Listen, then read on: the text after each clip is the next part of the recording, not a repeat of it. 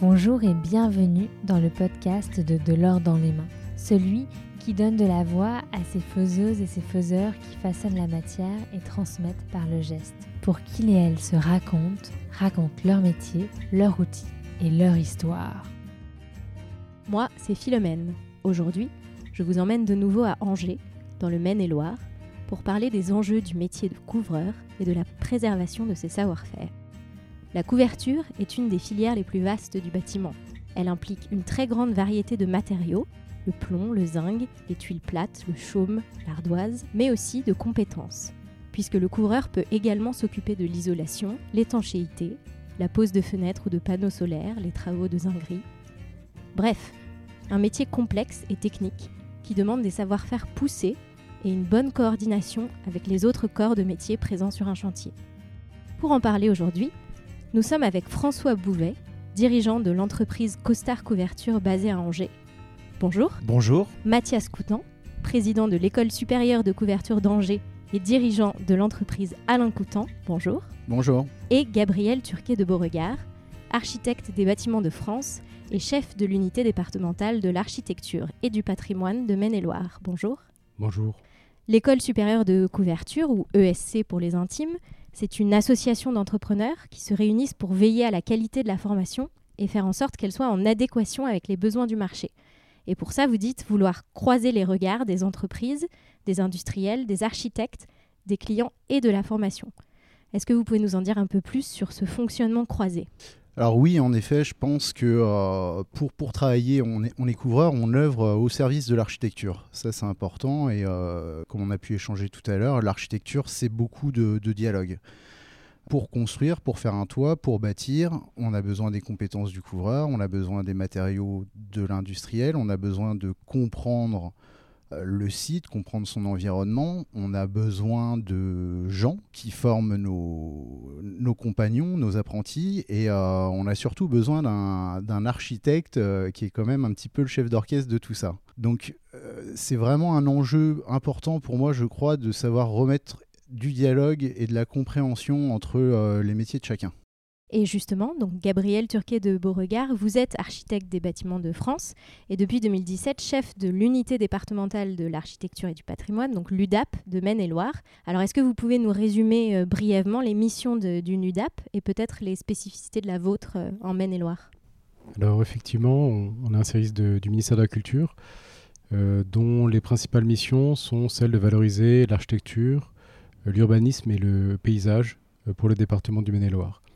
Et dans cette valorisation, il s'agit de, maintenir les qualités et de développer dans les architectures contemporaines euh, des éléments, des structures, des architectures qui puissent permettre de dialoguer et de valoriser euh, ce territoire.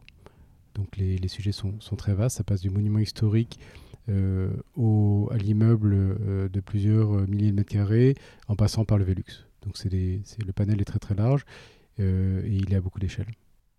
Et pour vous, justement, quel est le lien plus spécifiquement entre l'architecture et la couverture? Comment est-ce qu'on fait travailler ensemble l'architecte et le couvreur?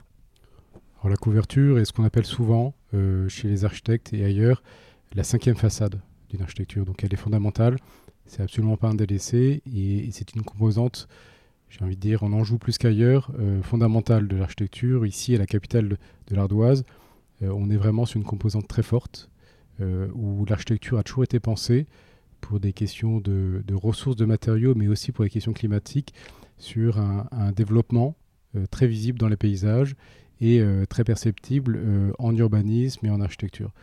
C'est un sujet très important et surtout c'est un sujet aussi d'excellence pour l'Anjou qu'il est important de maintenir tant en connaissance que en site et que l'on peut développer notamment dans l'architecture contemporaine.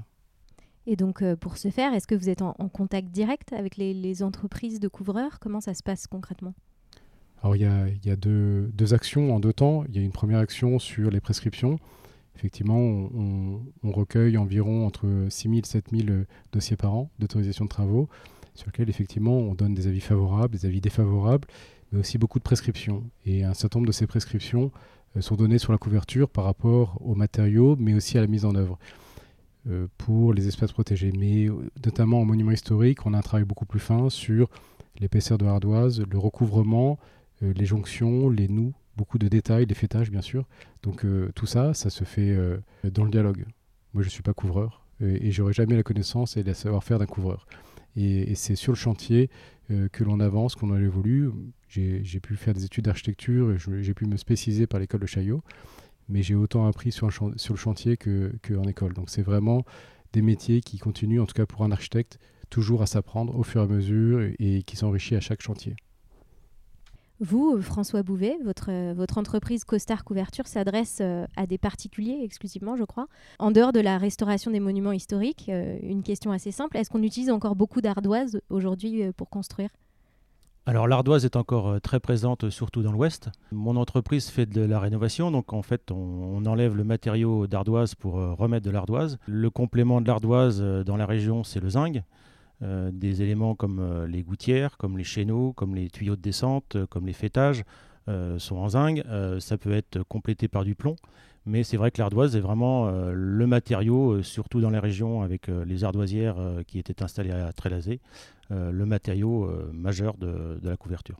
Donc pour garder une, harmonie globale des paysages et des architectures dans la région. Tout à fait. Et en plus, l'ardoise se marie parfaitement bien avec le matériau de construction de la région qui est le tuffeau. Et euh, en termes de couverture, quels sont les, nouveaux matériaux euh, qui arrivent sur le marché euh, Est-ce que vous devez vous former à de nouvelles techniques alors, de nouvelles techniques, oui. De nouveaux matériaux, il y en a certains, mais c'est surtout des techniques différentes qui peuvent être mises en œuvre, surtout pour le zinc, ce qu'on appelle le, le zinc à, joint debout, qui remplace en, partie le, zinc à tasseau qui était plus traditionnel, comme on pouvait les voir sur les, toitures de Paris. après, il y a d'autres matériaux comme l'alu, comme l'inox, qui peuvent apparaître, mais euh, c'est vrai qu'en rénovation, ce ne sont pas forcément les matériaux les plus utilisés. Et l'ardoise, c'est historiquement un matériau noble. C'est plus technique aussi, je crois, à poser alors l'ardoise est plus technique. C'est pour ça que euh, l'école de couverture euh, propose des formations qui permettent à nos salariés de, s'améliorer et de connaître les techniques de pose. le but du jeu, c'est qu'il n'y ait pas d'infiltration dans la toiture une fois que l'ardoise est posée. Et donc respecter des règles strictes et avec des, des pureaux, c'est-à-dire c'est le recouvrement des ardoises les unes sur les autres, euh, les liaisons, c'est-à-dire c'est euh, les ardoises les unes à côté des autres. On ne peut pas mettre des ardoises trop courtes de façon à éviter tout ce qui est infiltration. En fonction de, tout ça, de, à la fois ces, matériaux, ces techniques qui peuvent évoluer, euh, Mathias Coutan, ici à l'ESC, l'évolution du marché demande l'évolution aussi des formations. Vous êtes très attentif à faire évoluer les formations en fonction des besoins du métier alors euh, oui, effectivement, le, rôle de l'ESC et de son conseil d'administration, euh, qui est aussi accompagné de son club des partenaires, c'est de s'assurer que la formation est toujours en adéquation avec les besoins du marché. Alors on a un patrimoine de formation pour intervenir justement dans le, patrimoine, les monuments historiques. Euh, mais on voit des nouveaux matériaux arriver et on veut quand même se tourner vers l'avenir. Euh, donc le, conseil d'administration euh, a une commission métier qui se met autour de la table et qui réfléchit à, savoir si, euh, si on est bien en adéquation, si les, les, cursus, les, les thèmes abordés sont bien au rendez-vous, etc. Et vous avez aussi créé, je crois, une, nouvelle formation pour, pour devenir chef d'équipe sur un chantier. Là aussi, c'était une demande du marché? Alors, ce n'était pas une demande du marché, mais on pense que c'est un besoin à venir du marché. C'est-à-dire que euh, le rôle de chef d'équipe évolue. Euh, il a besoin d'évoluer. On a besoin aussi de moderniser l'image de nos métiers pour, euh, pour être attractif, puisqu'on a un métier quand même, comme vous le savez certainement, est en tension. On a besoin de redorer notre image un petit peu et de ne plus avoir donné l'impression du couvreur qui est un petit peu le gars rustre sur son toit, qui râle et qui se met torse nu. Voilà. On aimerait avoir euh, une certaine classe, une certaine élégance, euh, et, le rôle du chef d'équipe est vraiment euh, prédominant dans la conduite des travaux, puisque c'est lui l'interlocuteur du chantier. c'est lui qui va analyser s'il fait de la rénovation, il va découvrir, il va se rendre compte du support, il va se poser des questions on a besoin de le sensibiliser justement à l'architecture, le respect de, la mise en œuvre, le choix des matériaux. On a besoin de le sensibiliser au dialogue euh, aussi bien avec les architectes qu'avec les clients. et aussi à le sensibiliser à son rôle de manager. Donc voilà, aussi permettre au chef d'équipe euh, de comprendre euh, qui il est, quelle posture il a et comment il est ressenti dans sa communication et pouvoir la corriger et, vraiment, vraiment pouvoir bien dialoguer. Pour revenir aux matériaux, François Bouvet, vous, mettez l'accent dans votre entreprise sur des matériaux de qualité et des techniques de pose traditionnelles. Qu'est-ce que ça veut dire? Eh ben, c'est-à-dire qu'on essaie de respecter euh, justement les règles qui euh, ont été établies par euh, le métier de la couverture, en respectant l'usage de l'ardoise naturelle et en fonction des pentes, utiliser les, modèles d'ardoise qui correspondent. En fonction de la pente, plus la pente est faible, le modèle d'ardoise est grand, le crochet est grand, de façon à éviter les, les infiltrations par remontée capillaire. voilà, donc c'est vraiment le respect, du, le respect du bâtiment, le respect du monument, alors, imaginons que je sois un, particulier et que je veuille faire euh, rénover ma toiture. Qu'est-ce qu'il faut éviter justement en termes de, matériaux ou de, sérieux dans, les techniques? Il y a un sujet d'aspect de la couverture, du maintien de la qualité. Il faut qu'on puisse être en capacité de, rendre aux générations suivantes ce que l'on a reçu nous-mêmes. C'est important, je pense. Et de faire de notre mieux pour euh, même réparer peut-être certaines choses euh, abîmées par le temps et par les accidents. Euh, d'une part, et d'autre part, il y a aussi un sujet de responsabilité. C'est-à-dire que on parle de modernité. Aujourd'hui, notre occupation prégnante actuelle est le développement durable. Et dans le développement durable, il y a bien sûr les cycles de vie qui sont importants, qui permettent d'avoir vraiment une, un, bilan carbone important. tous les matériaux n'ont pas le même cycle de vie. le zinc et le plomb ont des cycles de vie très différents. Euh, l'aluminium aussi, euh, le bac acier aussi, et l'ardoise aussi. On, s'apprête à, refaire une partie de la toiture de la cathédrale d'Angers et du palais épiscopal qui, est attenant.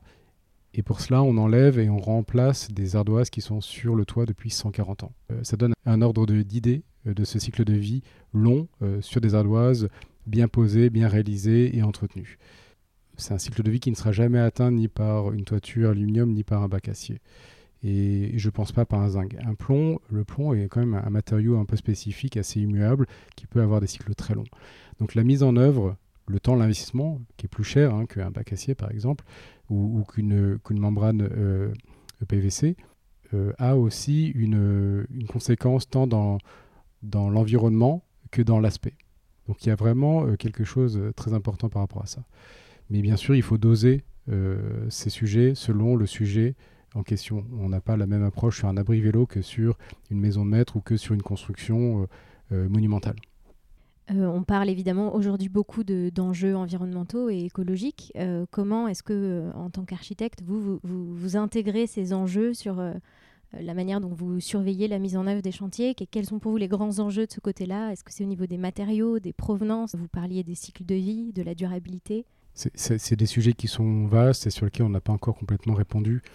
Mais euh, le patrimoine est bien évidemment l'un des sujets les plus développement durable, puisqu'on est sur des cycles courts, on est sur des, euh, choses qui, ont, qui, sont déjà largement amorties, parce que la plupart des bâtiments sur lesquels on intervient ont déjà plusieurs euh, dizaines, je dirais centaines d'années, et sur lesquels on travaille davantage sur la réparation que la rénovation. Donc la réflexion à neuf, on fait plutôt de... Donc on allonge les cycles de vie déjà en, marche. Donc ça, c'est un sujet qui est important et qu'il faut absolument communiquer là-dessus. On parlait tout à l'heure de l'attractivité des métiers, des métiers du BTP en général. Et l'avantage, je dirais, du patrimoine, c'est qu'il travaille sur des matériaux euh, à 100% géo ou biosourcés. Déjà, je trouve que c'est important de, bien, le saisir. Euh, et du coup, qui ont des bilans euh, énergétiques, des bilans, bilans carbone qui sont excellents. Et en plus, on est sur de l'excellence. On est sur l'excellence de la mise en œuvre, on est sur du beau, réellement. Et je pense qu'on a besoin de beau aujourd'hui. Beaucoup. Beaucoup plus qu'hier encore. Euh, dans la mise en œuvre, dans le sens du métier, dans tout ça, et que c'est des choses qu'il faut absolument valoriser. Et euh, c'est extrêmement satisfaisant de voir une couverture bien réalisée et qui est fraîchement livrée. C'est vraiment, euh, surtout quand il vient de pleuvoir dessus, c'est vraiment superbe. Il y a aussi des évolutions qu'il faut prendre en compte, des évolutions possibles, c'est-à-dire qu'on parle du patrimoine, mais ce même savoir-faire est tout à fait à disposition de l'architecture contemporaine. Et l'architecture contemporaine peut se nourrir, et moi j'encourage vraiment à se nourrir de ces savoir-faire vers l'excellence. Le zinc a beaucoup évolué. Aujourd'hui, on a une gamme de zinc qui est beaucoup plus grande qu'avant, avec des zincs teintés qui sont très intéressants, qui ouvrent le, champ des possibles beaucoup plus large qu'avant. avec de l'ardoise, on peut faire beaucoup de choses très différentes. C'est un matériau assez, génial pour ça et qui a des qualités thermiques qu'il faut savoir exploiter. Mathias Coutan, alors dans, les formations de, l'ESC, euh, on parlait là de tous ces enjeux environnementaux, écologiques, de, réemploi, de provenance des matériaux, d'intérêt thermique. Des, ce sont des enjeux auxquels vous sensibilisez les jeunes, euh, que vous intégrez dans les formations aujourd'hui? Par nature, le couvreur est sensibilisé à, son rôle, à sa mission, au respect, enfin au choix de la matière, à savoir la respecter, à savoir la poser euh, durablement c'est dans notre ADN. Je pense que tous les formateurs en atelier nous le, véhiculent très fortement. Euh, quand on fait les choses, on les fait pour qu'elles euh, durent. Alors ça va redevenir à la mode, c'est peut-être pour ça qu'on gagne aussi en attractivité. Effectivement, comme, comme vous le disiez, les choses doivent être posées correctement avec une technicité maîtrisée. Et on doit aussi savoir veiller au cycle de vie du matériau et à son entretien. On en a parlé, on a commencé à ouvrir les débats. C'est vrai que ce qui est difficile, euh, encore une fois, dans le recrutement des couvreurs, c'est de trouver des couvreurs qui savent entretenir ou qui veulent entretenir. Et euh, je pense que pour le coup, il y a certainement un enjeu à trouver euh, des gens qui voudraient faire de la reconversion ou des plus peut-être des plus petits boulots que le couvreur qui va faire du monument historique, mais il y a, un vrai besoin sur le marché, il y a une vraie demande. Euh, et je crois que ça, ça, aurait un gros impact écologique, effectivement. Donc il y a des matériaux euh, comme l'ardoise qui sont euh, non poreux, donc, mais qui génèrent de la mousse, qui tombe dans les gouttières, les ingris se vieillit prématurément.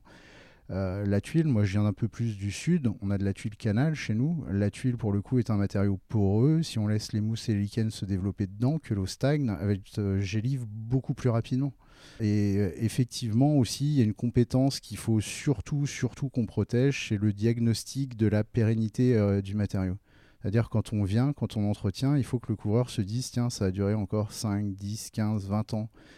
Et euh, peut-être qu'il faut qu'on revienne aussi à des, euh, à des modes euh, qu'on a perdus. Moi, quand j'ai commencé à bosser il y a une vingtaine d'années, on faisait ce qu'on appelait du remaniage. C'est-à-dire on déposait les ardoises, on les brossait et on venait complémenter avec celles qui manquaient. Alors le toit faisait un peu patchwork, mais finalement c'était ça ça contribuait au charme de l'ardoise aussi. Et ça, ça se fait plus aujourd'hui alors, ça se fait plus aujourd'hui. Euh, ça se fait plus aujourd'hui puisqu'il y a un moment, en fait, le matériau est devenu vraiment euh, plus bon marché que la main d'œuvre. Donc, on a eu un effet ciseau. En fait, il valait mieux déposer et jeter.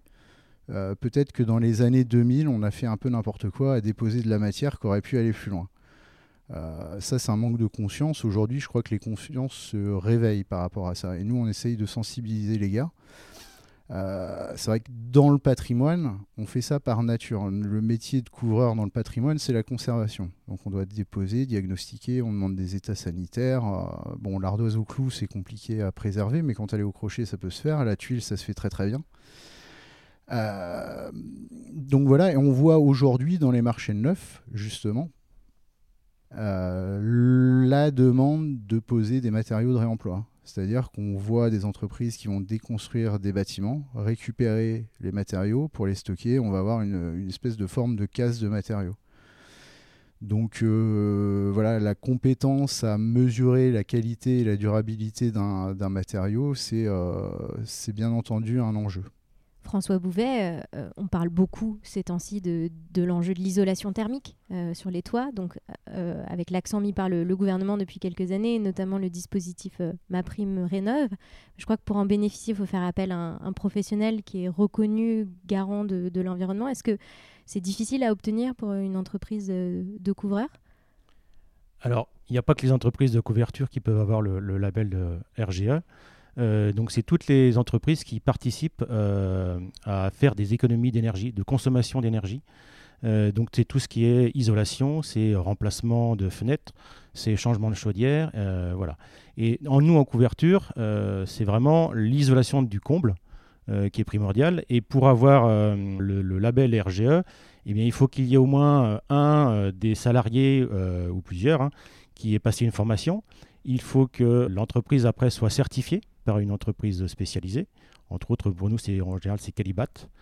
Euh, et puis après, il faut faire des chantiers euh, tests de façon à, vérifier que les, euh, les, notions qui ont été apprises par les salariés eh bien, soient respectées, que la mise en œuvre fonctionne et qu'au final, le, client chez qui on aura fait les travaux puisse effectivement avoir un gain de moindre consommation d'énergie et bénéficier bah, effectivement des primes de l'État.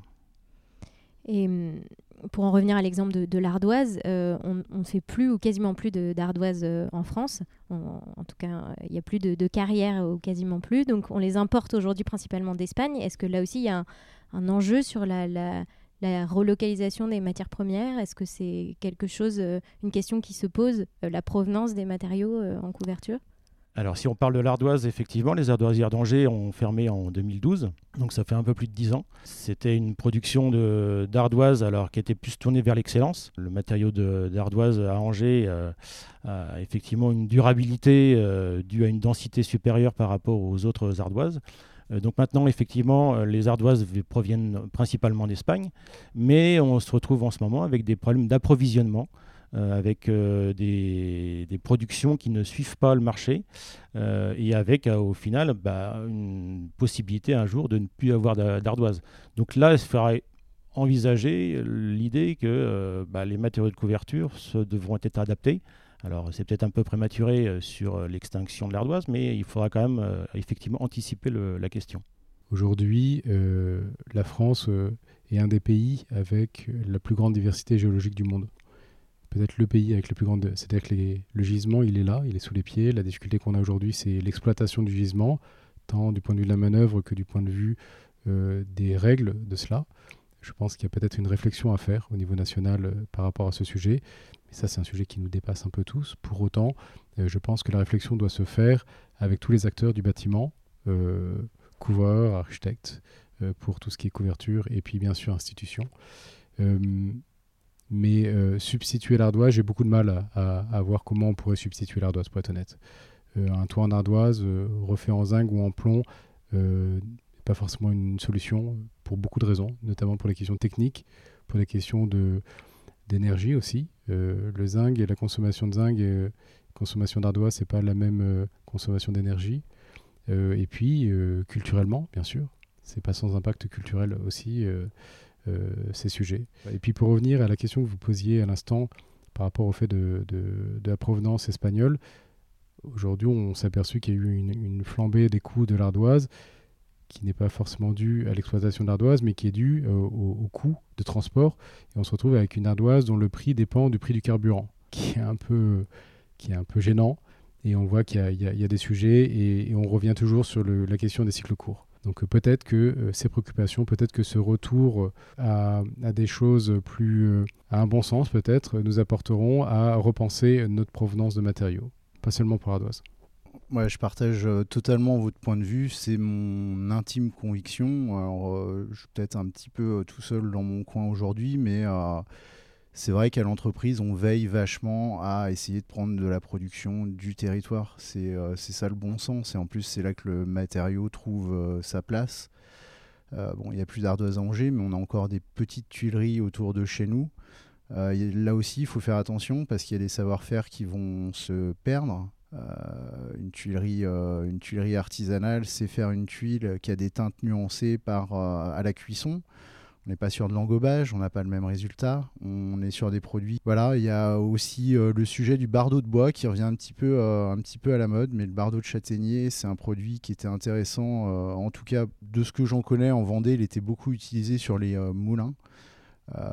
ça peut participer peut-être à des, à des constructions futures ou des matériaux futurs, bien que le châtaignier, c'est pareil. finalement, il faudrait qu'on plante des forêts et qu'on ait une une bonne gestion forestière sur le territoire. Bon, là, c'est encore un sujet qui nous dépasse. Donc en, conclusion, euh, si je vous écoute, euh, il y a vraiment une nécessité de, mettre tous ces corps de métier, euh, architectes, couvreurs, les autres métiers du BTP autour de la table et de réfléchir ensemble à, ces solutions et, à ces enjeux d'avenir. Merci beaucoup à tous les trois pour cette, pour cette discussion. Oui, merci. Merci beaucoup. Merci beaucoup. Et voilà, c'est ici que prend fin notre épisode. Pour en savoir encore plus sur le métier de couvreur, vous pouvez écouter notre épisode sur la formation à l'ESC avec un apprenti et un formateur. Et toujours, nous retrouver en images et en vidéo sur les réseaux sociaux. À bientôt C'était un épisode de L'or dans les mains avec, à l'écriture et à la voix, Philomène Villard, au montage Malo de Saint-Venant et à la musique Oscar Meurer.